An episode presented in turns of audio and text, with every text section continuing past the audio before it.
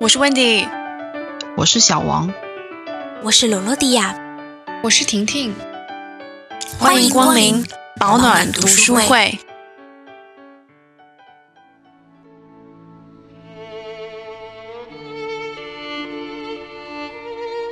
胜利是统治者的，阵亡是士兵的；战败是统治者的，阵亡还是士兵的。星和王，士兵都是棋子。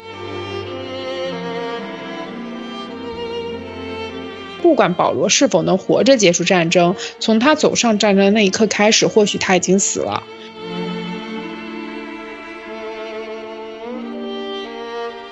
我们还是要时刻提醒自己，就是要常常思考，要敢于站在大多数人的对立面，就是去冷静清醒的看待这个过于狂热的世界。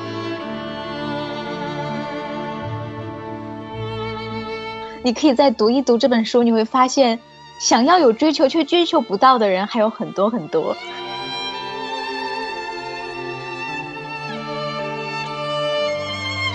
嗨，大家好，我是 Wendy。这一期读书会的书目是德国著名小说家艾里希·雷马克的反战小说《西线无战事》。这是一本让人很心碎的小说，它讲述了男主人公只有十八岁的保罗。和他的同学们是如何被一战夺取了人格、尊严，以及最后失去了自己年轻宝贵的生命。然而，即使战况如此惨烈，他们的牺牲却也不过是换来了电报上的一句“西线无战事”，让人不禁唏嘘不已。我们在这本书里看到了战争的真相，同时也在反思和平的可贵。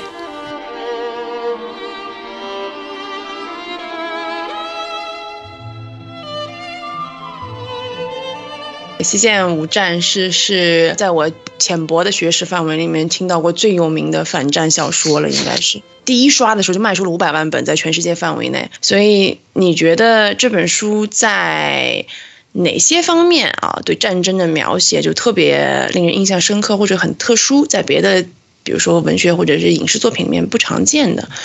那今天我们就请婷婷开场吧。呃，我觉得这本书对我来讲，就对于战争对错的讨论，就大概简单的说到说，呃，我很年轻，我对生命的认识只有绝望、死亡、恐惧和连接着痛苦深渊的，呃，空的浅薄。我看见民族间被迫为敌，战争的对错就很难批，呃。被评判，就是有人说我们在这儿是为了保护我们的祖国，但是敌人那边他们也是为了保卫他们的祖国。究竟谁对谁错，就是都没有人去能够很明确的去判断说这个战争的对与错，以及呃，就是这场这件事情为什么这么做。然后觉得是对于呃，就是年轻的这些战士们的思想的影响。他们就说他们活得很累，然后就是呃说就是多年的炮火会淡忘很多事情。他们这些人就是无论在或多或少都一样，这是他们的那些人的命运。战争对他们的影响就是一直都存在，战争毁掉了就是他们的生活。过了十年、二十年，可能对于这些人来说，就是在二十多岁经历过战争这这些影响就一直存在。那下面就先请小王。我我其实对于战争的印象，就是在我接触不多的战争素材中，呃，无论是电影啊还是小说，一直以来的概念就好像是。呃，血肉模糊啊，哀鸿遍野啊，这种，那以前的这种网络小说里面还会写什么？就是那种很很恶心巴拉的，嗜血的残阳下，什么军旗孤独的立着这种话，郭敬明写的是不是？所以，对之类的。所以，所以这本这本书里，就是我觉得跳出战争之外，它的一些描写就会显得比较不一样。像比如，呃，保罗回家那一段，他就写了家乡的站名。田里的农车，还有是桥墩上的藤蔓，呃，巷子里的甜品店，这些都是跟战争毫无关系的一些东西，甚至说他们这些是站在炮火的对立面的。嗯，保罗说他青春的边界，呃，就是这些。然后呢，这些这些细节被非常详细的描写，然后并且描写的很温和、很日常。那我在读的时候，就是有一个很明显的感觉，就是觉得保罗跟他们之间这个时候其实已经有了一堵墙了，就是这样普通的不能再普通的日常，哪怕他们近在眼前，呃，哪怕是家乡，他还是像一个突然闯入的一个异乡人，就是再也回不去了这种感觉。还有就是保罗的回忆吧，说是什么路边有一排白杨树，分一起呢，这个白杨树就会被吹吹得沙沙作响。然后他们在这个清澈湍急的溪水中洗涤啊玩耍，就是都是非常非常美好的画面。那也可以说，记忆有多美好，战争就有多残酷。这种呃比较平凡的记忆和心境呢，呃，因为。战争被硬生生的去破坏和毁灭带来的这种，呃压抑和怅然若失的感觉，我觉得对读者来说可能会比呃血肉模糊的这种描写会更不容易平息下来。下下面就是我，是我哦，是我。众所周知，因为我是一个重口味爱好者嘛，所以其实我还看是看了蛮多关于战争的电影啊和书的。我觉得区别于其他的作品的地方，就是这本书最大的特点就是可怕的真相吧。因为我觉得作者本人毕竟是经历过一战的人嘛。他不论是从亲眼所见的那个残酷的战场，还是作为一个战争的幸存幸存者所接受到的这个精神伤害来讲，都是有亲身经历的嘛。所以在这本小说里，让我觉得很悲哀或者是特别难受的地方，就是战争使得人们变得麻木和绝望。就是他在记录那些很可怕的战争场景的时候，我觉得他用到的都是一种近乎荒芜、平静的叙述口吻，就好像。啊，是一种生活的常态，所以我觉得这是他作为一个作家非常高明的地方，同时也是他可能作为一个一战前线士兵最痛苦的一个回忆吧，就是因为他这种。几乎刻意在淡化关于战争的具体描写，比如说他根本就没有提到啊，今天德国人打呃，今天法国人打我们，我们要打回去，战争布局什么，他都没有讲这些有的没的，就很淡化，就是关于具体的这种战争进程啊什么什么的，而是花了很多心思在记录，就一个个战士们在日常生活里的小细节，吃饭啊，想念家人啊，呃，想要有女朋友啊，这种这种之类之类的，反而给就是读者留下了很多自我思考。好，还有那种感知的空间吧，就是战争哦，在这本书里就好像那个《哈利波特》那本书里面不能提到的名字，叫伏地魔一样，就是这种对战争的恐惧及控诉，其实是埋伏在每一句话里面的。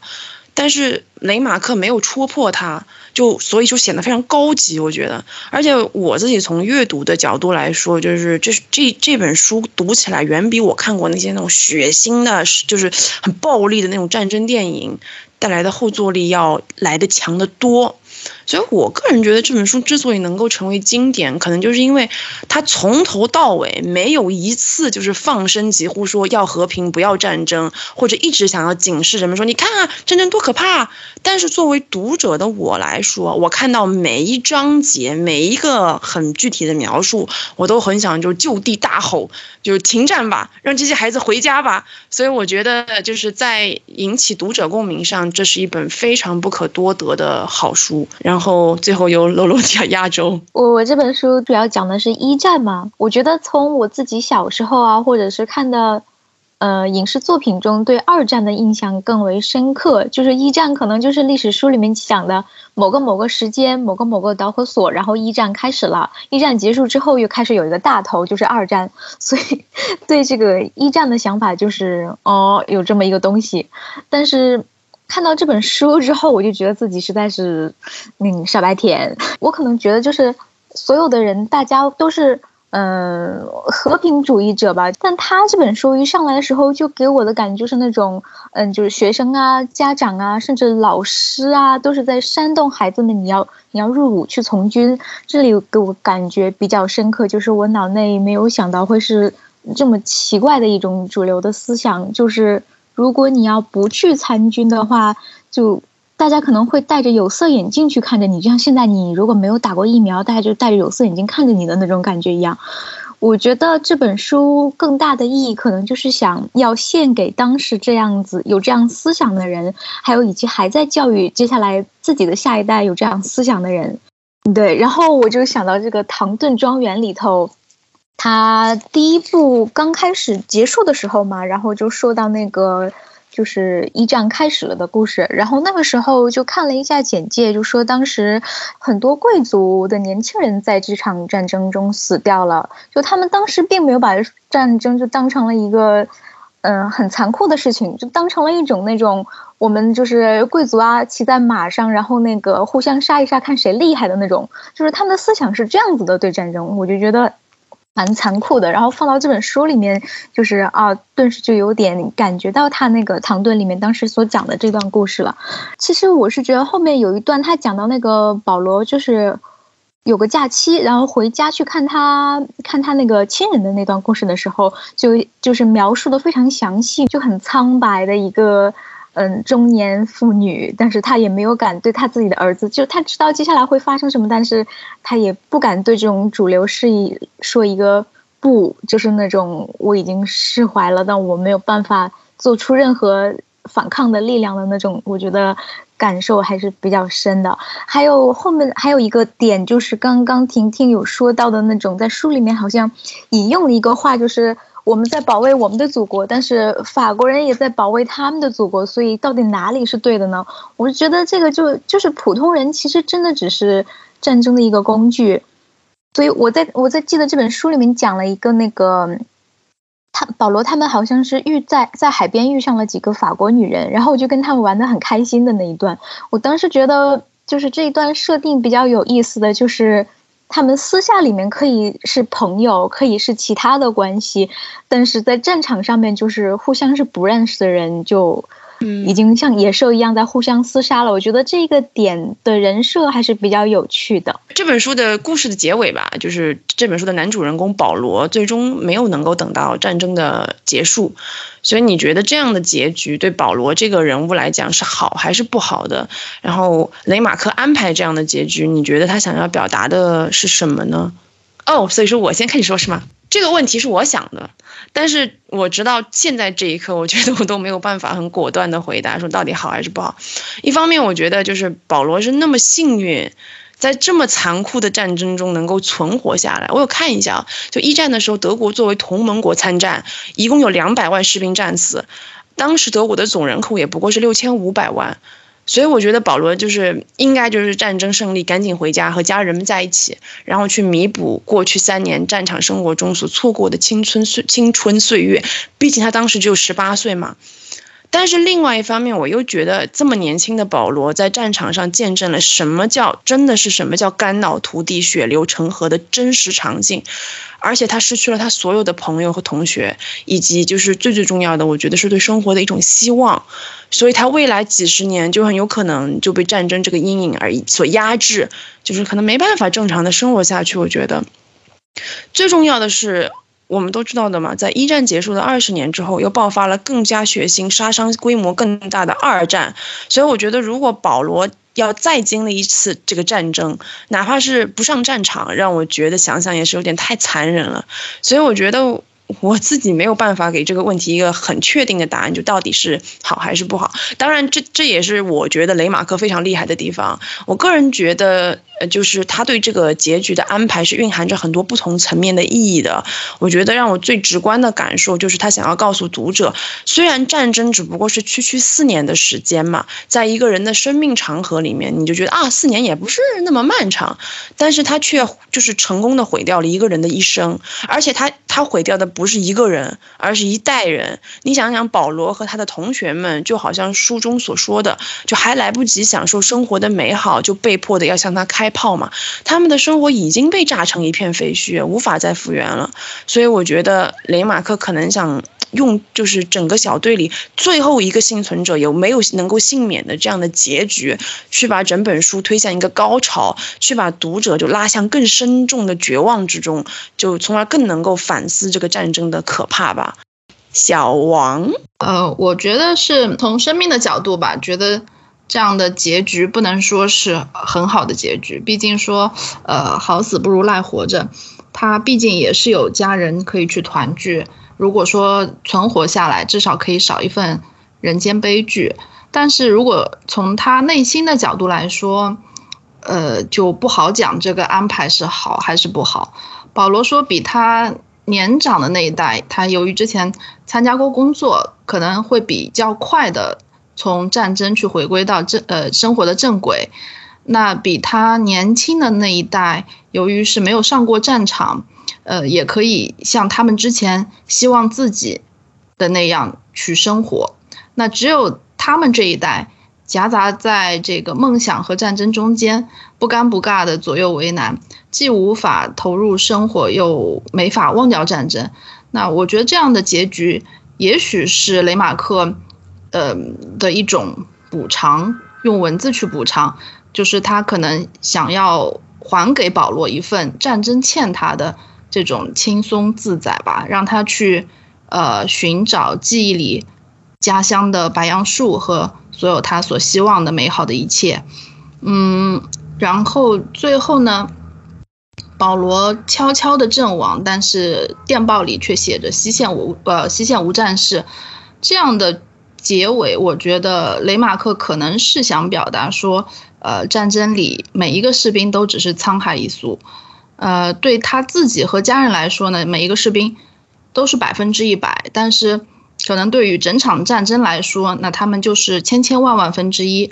个体的存活，呃，或者说是受伤啊、牺牲，对整个战士来说无关紧要，他们只是棋子，嗯，可能就是想要展示出战争机器的这个冷酷无情吧。下面是婷婷，我觉得这里很难用好与不好来去界定，呃，我自己个人会觉得说这里表达的。更多的是一些说很多事情，他不以个人的意志而转移，因为在最后一章，作者就写到说，这些年我所经历的生活仍在我眼中手中，是否我已战胜他，我不知道。只要他仍在，他就会去找他的路，无论我心中的我说什么，是否愿意。所以我觉得最后一章作者讲到这一个点的时候，他也可能就是在暗示说，就是保罗他最终的命运并不是由保罗保罗他自己的意志来决定，就是还。还有一个讨论点，就是说，不管保罗是否能活着结束战争，从他走上战争的那一刻开始，或许他已经死了。就他们是被战争毁掉的一代年轻人。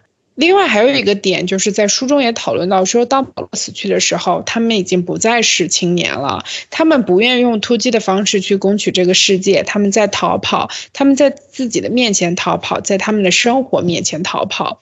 所以我就觉得说，这个结局就是更多的有可能，他表达是作者对于，哦，就是战争的无奈，对于战争。嗯，它无论它什么时候发生，什么时候接触，都没有一种就是说人类的意志而去转移的。下面是罗罗迪亚，我我这个题不知道怎么该答。然后我觉得这种从个人角度上来说，我觉得保罗离开了这个人世是一个好的结局，对于他们来说是一种解脱，因为。怎么说？你想想自己十九岁的青年和他的同班同学一起走上战场，这种事情是我们完全无法想象的事情。所以对于他们来说，他们的一年可能相当于我们一个世纪的成长。就有可能我们到死前都没有他们这一年中有的这些对于世界观的觉悟。就像战争和有他们上级让他们必须去做的命令，已经让他们开始抽离了这个人的属性了。我觉得。就是那种，我觉得在故事里面讲，他们说着，嗯，喝着大酒，吐着脏话，然后上上战场就跟不认识人去厮杀，这种像野兽一样的行为，我觉得生命如果是这样过去的话，还不如死掉算了，真的是。但是。我觉得他们也是有自己所向往，去找个女朋友啊，去找个法国女人玩一玩之类的。是，我是觉得对于他们来说，可能只是当时这个主流势力的一颗小到不能再小的棋子。就是，所以这本书给我们的时间线并不长，就从保罗他们参军到最后都阵亡。但是，即使战争。解放之后，假设他活下来了，然后成他也是一个就是受过战争创伤的人士，就是那种可能活下去要靠政府的补给呀，然后每个月要去看心理医生，然后要靠药物去治疗自己这种度日。我之前看的那个一个影视剧里面，就是他讲一个有一个战争创伤的人吧，就是他。你可能在路上走着，然后有一个人往垃圾桶里面丢东西，他就以为这是要有一个炸弹，然后就马上就定时炸弹就突然间会爆炸那种，然后整个人就开始汗流浃背的躲在一个角落里面等着那种。我觉得保罗如果活下来的话，很有可能也会变成这种有战争创伤的人。这对于他们来说，真的是就这一辈子基本上就已经等于毁掉了。后后来我就看到那个豆瓣里面讲了一句很经典话，就说对于他们这代人来说，即便躲避了炮弹，也是被时代。被战争给毁掉了。呃，我有看过一个就分析的文章，关于这个结尾。因为我读的时候确实是有一些就一丝丝的疑惑。保罗的这个身亡并不写的很清楚，是他在战场上身亡了，还是他最后举枪自尽了？我感觉，因以他这种绝望的程度，加上他的最好的朋友最后就是死在医院里嘛，我觉得也也也是不无可能的，就是彻底绝望，不想活了，最后。我我真心是觉得，就是这种受过，比如说自己的亲人离世，或者是自己最好的朋友死在自己面前这种事情发生的话，内心已经比较扭曲了。所以，嗯，我还是有点想站他自杀这一点。对，我也觉得这本书会更高明。好，那下面一道题就是书中有一段，就是保罗和同袍们就谈论。人就是为什么要打仗这件事情，就我们可以结合一下我们所知道的一些历史啊，就是战争的历史啊，或者是其他的动荡的社会的历史，来讨论一下这一段对就是历史事件给我们有哪些启发嘞？下面有请小王先开始。书中保罗跟战友讨论为什么要打仗，有提到说是一个民族对一个呃另一个民族的一个侵略，但是呃即使是这样认为，他们觉得。嗯，其实从士兵的角度来说，只是保卫各自的国家而已。但是从最源头的这个战争动机去猜测，呃，是皇帝跟将军的一个名利心。那我自己一些比较浅显的想法呢，是觉得，呃，战争是寻求资源的重新分配。那像比如说土地的占领、财务的掠夺、呃，文化的输出以及制度的同化等等。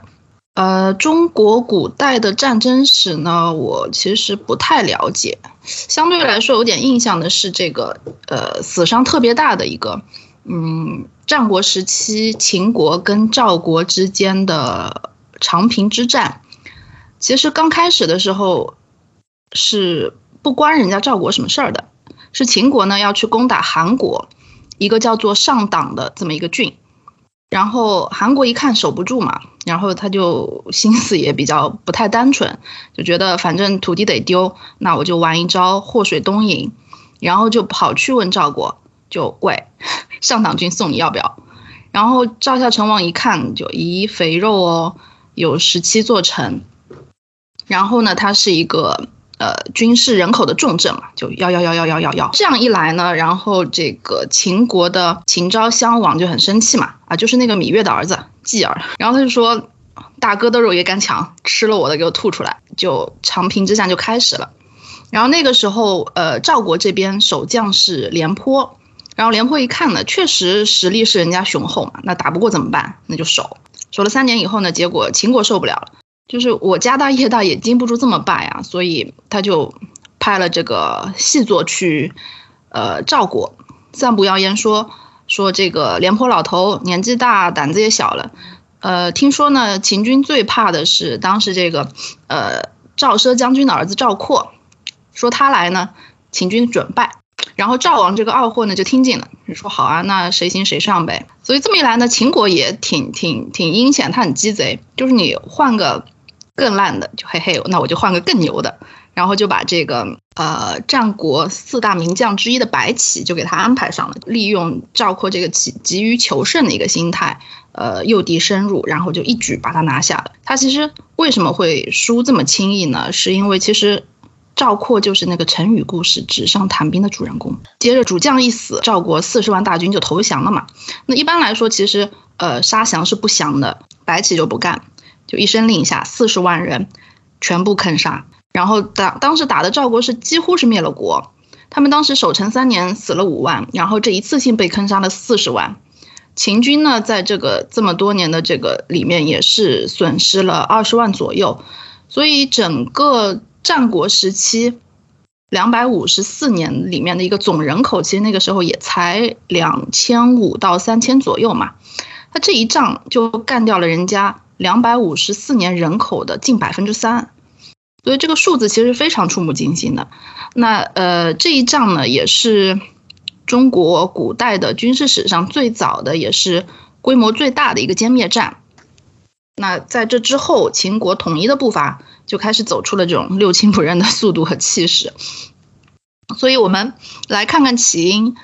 这一场是呃分裂的战国七雄。被统一之前的一个一个一个洗牌的动作嘛，那从历史趋势上来说，其实这是嗯必然的牺牲。但是作为这个六十五万的分子，比方说张三李四赵五王六，他们在为了什么而打仗呢？可能也是跟保罗一样茫然不知，只是说就是呃因为出于这种打不过就会死的本能嘛。那他们也是别人的儿子、别人的丈夫、别人的父亲，也是。有血有肉的人，那呃，身处后世，我们往前看，其实秦军当时想迅速消灭敌人的有生力量，所以就选择了简单粗暴的去坑杀了这四十万人。呃，也许这场长平之战是最在当代、功在千秋的，但是，嗯，你要说在这个秦国统一的道路上，这四十万人是不是有非得被坑杀的这个必要性？那我这个小白其实是持保留意见的。总而言之，一句话吧，在那个年代，胜利是统治者的，阵亡是士兵的；战败是统治者的，阵亡还是士兵的。兴和王，士兵都是棋子。掌声鼓励鼓励。害羞，这个讲的非常好，给我们这道题开了一个非常好的头啊！下面有请你的队友婷婷。为什么要打仗？我觉得就是可能就是我之前也提到过，然后刚双方都是在说想要保卫自己各自的祖国，究竟谁对谁错，没人就是说也其实对于他们来讲，他们没有人去问为什么，因为战争根本没有给任何人思考的精力和时间。就是你看这些士兵们，他也他们也是一声令下，然后上战场了，他们哪有时间去思考说为什么？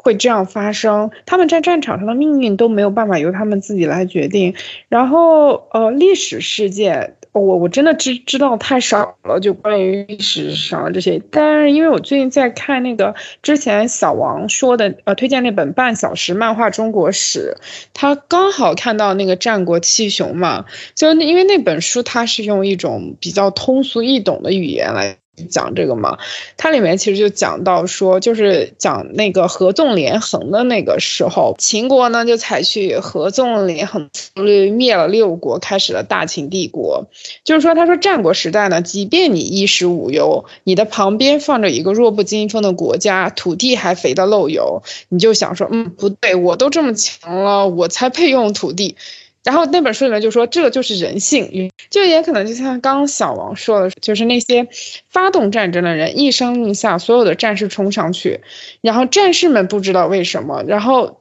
战争最终带来的利益与结果，可能也是更多的去影响这些发动战争的人。所以我觉得说，嗯，就是为什么要打仗，战争打仗的对与错，我觉得是一个很难被评判的事情。呃下面是老老弟啊，是当一个国家和时代发展到一定程度的时候，出现文化膨胀之后，出现了一群酝酿了一群聪明的脑袋，然后就开始散布舆论，然后这些舆论教育下一下一代继续舆论，就开始了，呃，吃饱了撑的，然后扩张土地的战争，就好像一个伟大的皇帝，他就需要一个战争，然后扩大一下版图，然后觉得自己才可以名留史册一样。所以，我我就是觉得这种这种情况下，对于没有钱的人来说，没有什么社会地位的人来说，没有呃没有发甚至没有发言权和自己鲜明态度的人来说，就是别人说什么我就要去做什么，然后就莫名其妙的就被这个这个宣传就洗了脑，然后卷入了这个这个时代这个宣传机器里面。我是觉得这些十七八岁的小孩基本上就是。呃，刚刚高中毕了个业，准备读大学，读了几本书，吃饱穿暖都在靠父母，可能也没，嗯赚过几毛钱，所以也没有说什么真正的自己思考的空间，就变成了一粒棋子。就这样的人生对他们来说是非常非常可悲的，就是还没有用过自己的脑袋里面去思考什么东西，生命就这样结束了。对于为什么要打仗这个事情，我我站在一个非常奇怪的观点上，因为有段时间在看那个美工的图之类的嘛，然后就看到那个希特勒在研究他那个军服。然后我是看了很多那个二战的电影之后，觉得他们那个军服真的是很好看。就从一些小的装饰物啊和那个修身的情况来看，就是，就就很在那个审美的那个点上。大家知道这个希特勒，他以前是那个美术学校的学生嘛？觉得他可能是假设他是一个当时的一个偶像，跟有钱的人或者是贵族的人之类，就觉得哦，这个军服长得好好看。然后如果我穿上这个之后，然后我还是一个军官，然后大家会怎么样看我？所以我来参加了这个这个队伍，并不是说对于战争之类的定义，可能就是。没有之类的，就是很傻白甜哦。说到这个，希特勒为什么能够搅起这样一锅浑水？他这个人是一个极具煽动力的演说家，是密不可分的。你说一个人能够领导一个国家，就是打遍全欧洲，他没有一点本事是不可能的，肯定是有本事的。有一部电影叫《浪潮》，这部电影是讲的一个人性测试，就是如何在一帮人里面成立一个党派，并且排挤所有没有加入到这个党派的人，最后是他们被迫加入这个党派，来证明人性的可怕之处，也就是一个从众心理吧。所以当时纳粹能够在二战里。脱颖而出，完全是因为这个，因为他们使用软硬兼施的态度，就一方面就像你讲的，纳粹多么的伟大，日耳曼人多么的纯粹，另外一方面就疯狂的排挤犹太人，然后是就是就软硬兼施吧，就是进行一个心理战。那部浪潮非常可怕，我觉得大家可以看一下，就是避免将来被别人洗脑，非常让人细思极恐的电影。希特勒其实还是算是个好学生嘛。他们他们当时说有一个比较，他就不告诉你名字。他说，如果说一个各科都是全 A 的学生，跟一个不太及格的，然后 B B C C 的这种学生，你会选哪个？大多数人会选那个全 A。结果他说全 A 的是希特勒，另外一个 B B C C 那个什么的是丘吉尔。但是最后丘吉尔把希特勒给干掉了，丘吉尔哭了，就是学渣的春天来了嘛。现在是我。我觉得读这一段的时候，我觉得特别可悲。一群还没走出过象牙塔的毛头小伙，都不知道自己究竟在为谁卖命。我最近比较有感而发的，就根据这本书吧，是那个法国大革命和拿破仑那些破事儿。就从宏观角度来说吧，法国大革命有着非常重要的历史意义，它直接的撼动了整个欧洲乃至后来全世界这个封建君主制度嘛，是一场非常伟大的民主革命。就是作为这个变革的核心人物之一吧，就是拿破仑拿。破仑一世吧，领导了这个平民拿起武器抵抗皇权，而且他也确实是把法国大革命的思想啊传给了整个欧洲大陆。但即使是这样，就作为一个非常优异的军事家、军事奇才，拿破仑还是在被推上权力巅峰的时期，最后走向了称帝的老路。就是当时确实是让各界一片哗然。就当年啊，年轻气盛的贝多芬深受法国大革命感染。就写下他的第三交响曲，他当时已经写好了，提献给拿破仑。结果人家还没发表嘞，拿破仑称帝的消息就传来了，还要把贝多芬给气的，然后就立刻把那个提献拿破提献给拿破仑这几个字给划掉，然后改成纪念一位英雄。这就是啊，贝多芬第三交响乐英雄的来历。就当然失望的也不仅仅是他。就是大家都知道的嘛，就是啊，我最近刚去了趟巴黎，哇哈哈，然后呢就去参观一下这个凡尔赛宫嘛。然后拿破仑称帝之后，有一段时间和家人是住在其中的一个偏殿，就是那个特里亚农宫里面的。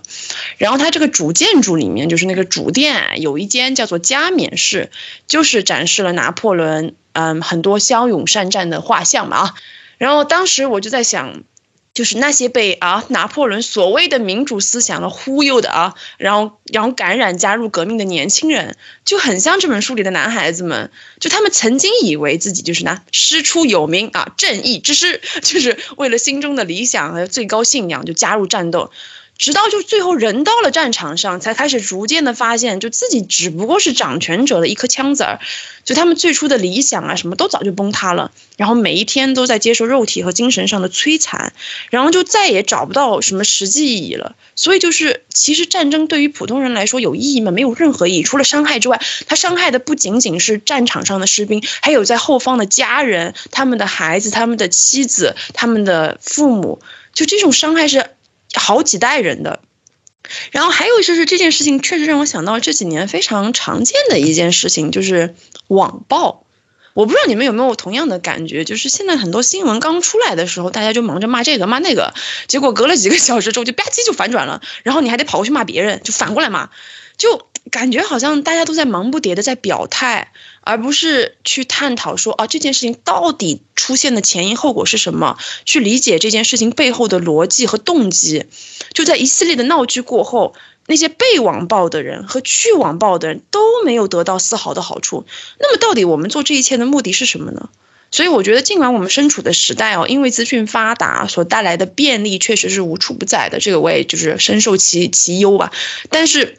我们还是要时刻提醒自己，就是要常常思考，要敢于站在大多数人的对立面，就是去冷静清醒的看待这个过于狂热的世界。我觉得。就是我从中得到的一些启发。下面一道题就是，就读了这本书之后，你觉得你对战争的理解和看法有哪些变化？那我们先请罗罗迪亚回答这道题吧。呃，你刚说到那个网暴的事情，我有点还沉浸在那里。我就觉得现在可能就是这种刀枪啊、剑啊之类的，叫可能叫战争，但在我们现在可能就是心理战。我觉得蛮不可思议的。然后说到这道题的话，我我就举那个，我又举唐顿的例子了。就是刚刚说那个第一季的最后的时候，讲到那个就是唐顿的主人公说，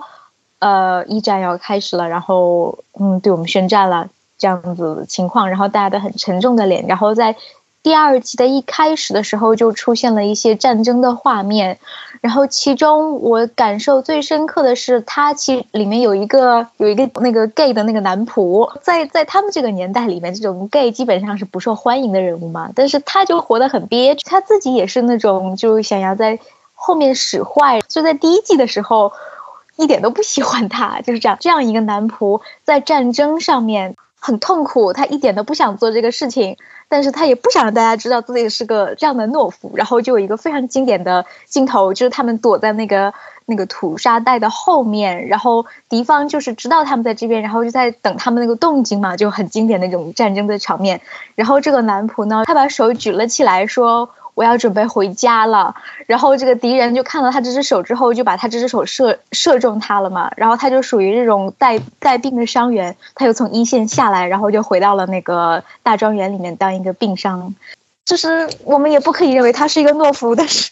我其实到现在就觉得这个画面还是蛮让人喜欢的，就是他是一个普通人，他是一个非常普通的人，不是我们所宣传那种呃死掉了之后才叫英雄的那种人。呃，下面是婷婷。就我对于我来讲，就是对于战争的了解，它一部分来自于历史课本，一部分来自于一些影视作品。战争是残酷的，无论对于是参与战。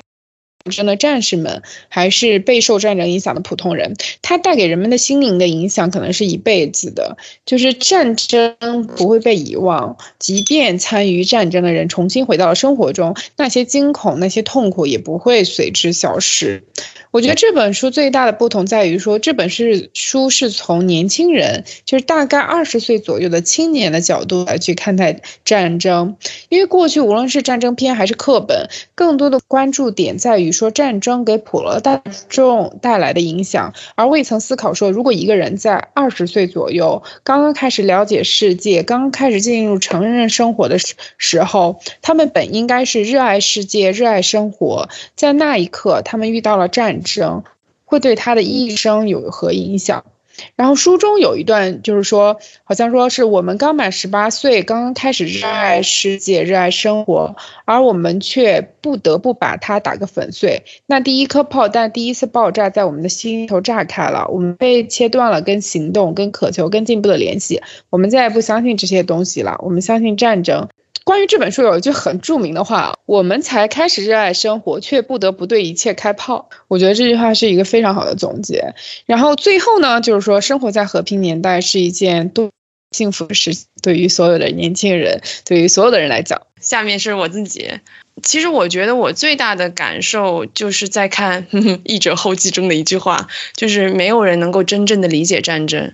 就是即使你读了一整本啊关于一战的书，我反而觉得战争的复杂性和那个杀伤力更加就超出我的想象嘛。我在想，我近两年看过所有的关于战争的书，比如《灿烂千阳》啊，《战地医生》，还有《昨日的世界》，就每一本都是从各种角度去展现了有关于这种不同人身处在不同时代战争的所感所想吧。所以，如果要总结啊，这几本书有什么共同点，我就觉得特别困难，特别难。所以我觉得看完这本书，我对战争或者说对和平这两个字的理解，有很多更多的认识和思考吧。我觉得还是可能人性的复杂性远远超过想象吧。啊，就是我们 quote 那个东野圭吾的话哦，唯有太阳和人心不可直视，对吧？就是就回顾人类的历史进程，我们经历过各种天灾，比如大火啊、洪水啊、瘟疫啊，人类都没有被打倒。期间，我们人类还是展现出了勇气。决心和团结，这是人性很善的一面。可是战争是一个非常复杂的东西。就一方面，我们看到了人性的贪婪与邪恶。当然，最好的例子我们都提到嘛，就是希特勒和纳粹党，就是在二战中令人发指的行径。但同时，我觉得在战争中，人性的善也从来为没有被蒙蔽过。比如说，同样在二战中冒着生命危险藏匿德犹太人的德国人。所以我以前会觉得，就是战争把好人和坏人分开，让我们看。哇，好人真伟大，坏人真无耻。但是在这本书中，我觉得我看到战争对一个人就是毁灭性的改变。比如说这个保罗吧，我们可以看到他很天真、很善良的一面。比如说他对于那种回家特别欣喜、特别喜悦，像个小孩一样。还有他对于战友的那种依依的那种依恋的情感。但是，在他有一个细节，就是他被困在那个战壕里面，一个人被困在战壕里面，遭遇那个法军的时候嘛，他就是。被迫要第一次杀人嘛，然后你就可以看到他的心态从害怕、无助到愧疚，到最后麻木，甚至开始变得不耐烦。就你怎么还不死啊？这种就这个变化的过程，真的让我觉得头皮发麻，你知道吗？我觉得在这个过程里面，我们不能去指责保罗，因为他被必须要就不是被杀就是杀人嘛。但是。在这个情况下，我在想，我们又该去指责谁呢？这本书没有给我们很直接的答案，但是我觉得他又好像给出了很多答案。其实我觉得这就是一个好的文学作品的力量吧，它不直接告诉你啊，而是指引你去不断的自我挖掘，去拓宽你自己的深度和广度。所以我觉得这本书是，就是这些都是这本书给我带来的关于战争的思考的。变化吧。下面有请小王。我以前小时候看那种电视剧，然后就是会有那种两军对垒嘛，我们就会比较习惯去整体性的去看待战争的双方，或者说是从呃战果去评价双方。就好比说某某军胜利啦，伤亡多少人，就是好像那只是一个一个数字。但是呃，《西线无战事》这本书呢，就是第一次。让我从一个士兵他自己的视野和心理活动的角度，去以小呃以小见大的这么看待战争。就以前觉得，嗯，从战争中存活下来的人，其实感觉他们挺幸运的。他们开始新生活之后，可能战争就会变成他们的一小段的人生经历。但是现在发觉，好像未必是这样子。他们有的可能会患上应激创伤综合症。也许会噩梦缠身，战争的这个烙印呢，也可能会伴随他们一辈子。就是原来战争之后还有很长的一段时间要去战斗，跟自己的内心去战斗，去平衡。我觉得战争其实是应该是各国元首之间的一个博弈吧，所以好像就嗯，天然的我们会下意识的去区分，就是说哦，这个是好的，那个是坏的。呃，那在这本书的描写中。法国跟德国之间的战争，你很难说法国兵是好的，德国兵是坏的。战争有正义跟非正义，战争的发起人有正义和非正义，但是士兵他们其实不一定是跟战争的这个性质是完全捆绑在一起的，就有的时候只是恰好被这个战争的大机器裹挟了，然后呃无奈的被这股巨浪不停的推着往前走，走去哪里他们其实自己。也不一定清楚。在题外话讲一句，就是你看，今年美国美军驻扎阿富汗二十年，一撤出来，阿富汗陷于囹圄之中，没有人管，整个国家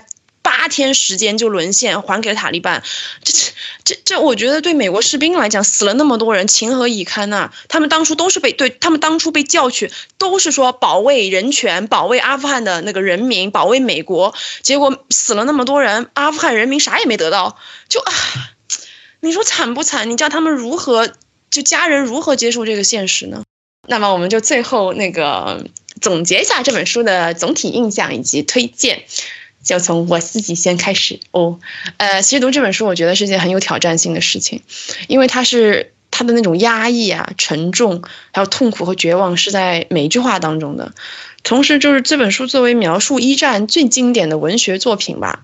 我觉得它在构思啊、深度，还有情节推进各个方面，都有着非常鲜明的特点。而且他这种激进、很淡漠、很淡然的笔法，我觉得反而将战争的可怕之处就推到了极致。所以我觉得不得不说，这本书在文学性上还是很有建树的作品。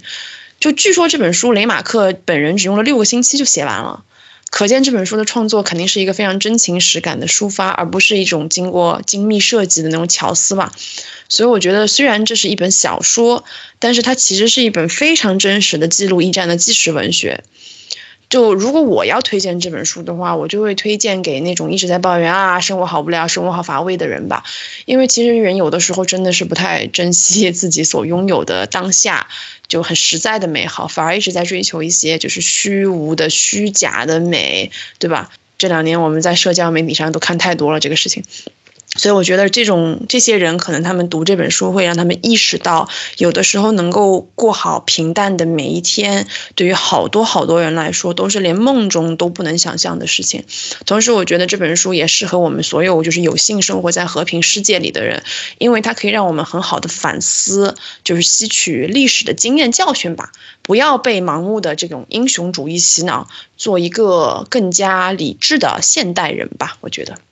下面有请罗罗迪啊。这本书我是觉得，嗯，如果要是不是读书会的话，我应该也不会看，就是这个题材。但是，嗯，结合近几年的这种网暴的行为和这种就是零散的给你碎片的这些公共号的行为吧，我觉得大家不要说这个，比如说一个公共号或者是一个一个小编，然后写了一篇文章，会搞了一个很厉害的演讲的。嗯，说明的东西一个视频，大家就开始盲目的去站队了。我觉得这一点比较什么，然后就开始进行个人的网暴之类的。那我觉得，因为在我们现在这个世界和他们那种就是烟火交加的世界不同的情况在于，是一种心理性的战争，而不是那种烟火性的战争。所以我觉得要避免这个的话，还比较什么。主人公来说，我觉得他还是一个比较单纯性的人物，但他所接触的事情，或者是就是他在战争里面所接触的这些事情，是我们永远无法接触到的。所以，当我们要读读的读完这本书之后，所学到的就是他对生活中还有的那种渴望，和我们现在。嗯，怎么说？我一看到那个朋友圈的时候，大家就说一过生日就我离退休又少了一年 的这种绝望的心情，成了一个鲜明的对比。所以，其实如果你觉得你的人生中已经没有没有渴望或者是没有追求了的时候，你可以再读一读这本书，你会发现，想要有追求却追求不到的人还有很多很多。很好，很好。下面是婷婷。就可可能就像罗罗迪亚说，就是这本书如果不是读书会的话，我可能也不会读这本书。对，因为我觉得它是一本很特别的书，我其实从来没有读过这样的题材。总结，其实我觉得对我最大的一个感触就是，其实现在也像你们刚刚就说，就是说珍惜我们现在的和平年代吧。我觉得就是说，生活在和平年代是一件很幸福、很幸福的事情。我们可以按照自己的意志去做选择、去生活，其实是一件非常。非常难得的事情，我觉得，就我会把它推荐给一些，就是对，呃，一些就比如说对战争题材很感兴趣的朋友，然后另外一点，其实我是想说，这一点不是我的想法啊，但是这一点是我在今天就是在看豆瓣关于这本书的时候的一个点，就是说我在豆瓣上看到一个评论，我觉得讲的很有意思。他说，现代社会现在的竞争压力，我们早已被裹挟进了另一个看不见硝烟的残酷战场。通过这样的一部作品，唤起人们心中的理性和独立思考的灵魂。哎，我觉得这个点是就完全没有想到，我们其实现在的生活可能因为各种竞争压力、各种各样的事情，我们也在一个残酷的战争里面。只是说这个战争的形式是一个非常特别的战争的形式，但是就是即使在这样的环境里，也希望我们都能够保持理性，保持独立思考。最后有请小王来压轴。首先，我也要吹一波江毅的翻译，这话说的好像看得懂原文一样。对，就是我并没有看懂事情，对。原文的任何一个单词，但是就是感觉它翻译的很细腻吧，就很多章节看着看着会被带入到那个场景里面去，好像我也感受到就是那种毒气入肺的这种尖锐的疼痛，然后呢，耳边充斥着也是这种呃刺耳的爆破声以及漫山遍野的这种哀嚎，然后保罗回忆家乡的时候，我自己也陷入到这种。他这种怅然的情绪中，久久不能平息，就是写的感觉哇，好细腻，好凄美，这种感觉真的是呃，看得很压抑。然后呢，战争片也也也稍微也看过几部吧，也不是说没有看到过比它更血腥的画面，但是从这种给我带来的冲击的角度来看，其实我自己觉得是文字战胜了电影。都说。战争是悲剧嘛？那悲剧是把这种美好的东西撕碎给人看。这部《西线无战事》就是让你从一个士兵的身上近距离的去看一战这个战争机器是如何呼啸着去撕毁一个青年的这种尊严、意志，他的过去、他的未来和希望，直至完全毁灭他的生命，就像一战毁灭了那个那些。一千六百多万人的一样，但是呃，就算那么多人看到了这本书，感受到了战争的痛苦，战争也一直在持续的发生，包括后面的二战，呃，在后面的四次中东战争，其实千百年来呢，人类是一直走在一条被创伤然后再愈合这样一条循环的道路上，那也正是这样，我们现在呃。所处的一个局部的和平才显得更为珍贵。嗯，要推荐的话，我会推荐给那些抗压能力比较弱的，就是嗯，可以给他们看一看什么是真正的苦难。也许看完之后，就能够让他们去重新正视自己这一份原来不以为意的平淡的生活。